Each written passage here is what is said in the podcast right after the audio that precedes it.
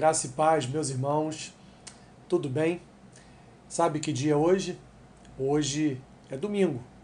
Domingo de Ramos. Essa semana nós vamos seguir os passos de Jesus na sua caminhada para a morte e ressurreição. Na semana que é a semana mais importante para o cristianismo, onde nós celebramos, onde nós relembramos toda a caminhada do Senhor Jesus até o Calvário, até a morte no madeiro e também a sua ressurreição. Por causa de quem? Por causa de nós. Por causa de cada um de nós, Jesus realizou essa obra de salvação na cruz do Calvário e ressuscitou para nos introduzir numa novidade de vida, andando com Ele para sempre. Jesus, meus irmãos, estava em Betânia e ali naquele dia ele deu uma ordem para os seus discípulos para que fossem determinada aldeia e ali então pegasse um jumento para que ele, em cima do jumento, viesse a cumprir aquilo que estava é, profetizado lá em Zacarias capítulo 9, versículo 9, que o rei entraria pelas portas da cidade de Jerusalém montado num jumento, de forma humilde, de forma a se apresentar definitivamente como o Messias, o Salvador do seu povo, o Salvador do povo de Deus. Jesus, então, meus irmãos, como, conforme está descrito, eu quero aqui deixar as passagens bíblicas onde isso está descrito, é, Mateus capítulo 21, do versículo 1 ao versículo 11, Marcos capítulo 11, do versículo 1 ao versículo 11, Lucas capítulo 19, do versículo 28 ao versículo 44, e João capítulo 12, do versículo 12 ao versículo 15.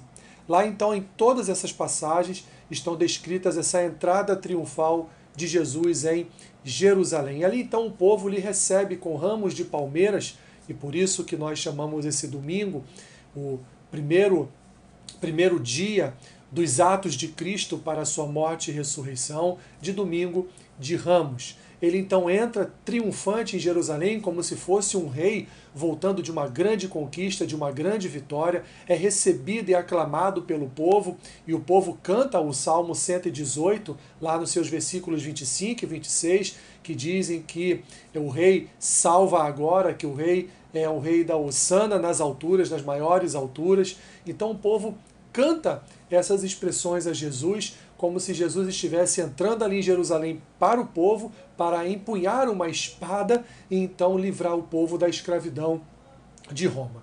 Mas nós sabemos que não, não era bem isso. E Lucas vai registrar um acontecimento importante, porque Jesus, antes de chegar a Jerusalém, quando ele dá uma olhada e vislumbra toda a cidade de Jerusalém, Jesus então ele chora.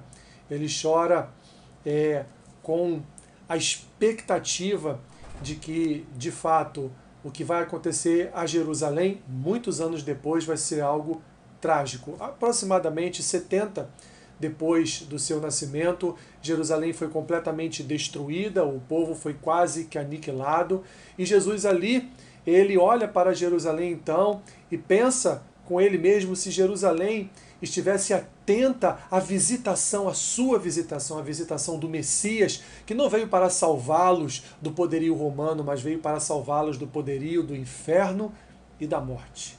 Veio para salvá-los não do império romano, mas veio para salvá-los do império das trevas.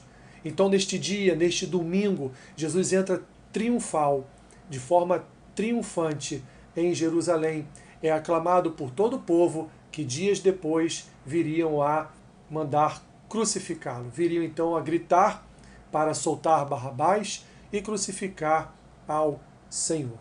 Jesus então termina esse primeiro dia, esse domingo, é, já voltando com seus discípulos para, para uma outra cidade, para dali então descansar, pernoitar, para na segunda-feira continuar a realizar os seus atos preparatórios para o imolar do Cordeiro Santo de Deus e da sua consequente ressurreição. Meus irmãos, neste domingo, que neste domingo você não só celebre a Jesus como seu Rei e Salvador, mas que você também venha celebrar a sua própria vida em Cristo. Que você venha agradecer ao Senhor por ele ter voluntariamente salvo a sua vida. Pensem bem, Jesus entra em Jerusalém, já sabendo que seria traído por todo aquele povo. E ainda assim, ele prosseguiu nos seus atos, nos atos que culminariam na sua morte e ressurreição. Que Deus te abençoe, rica e abundantemente. Amém.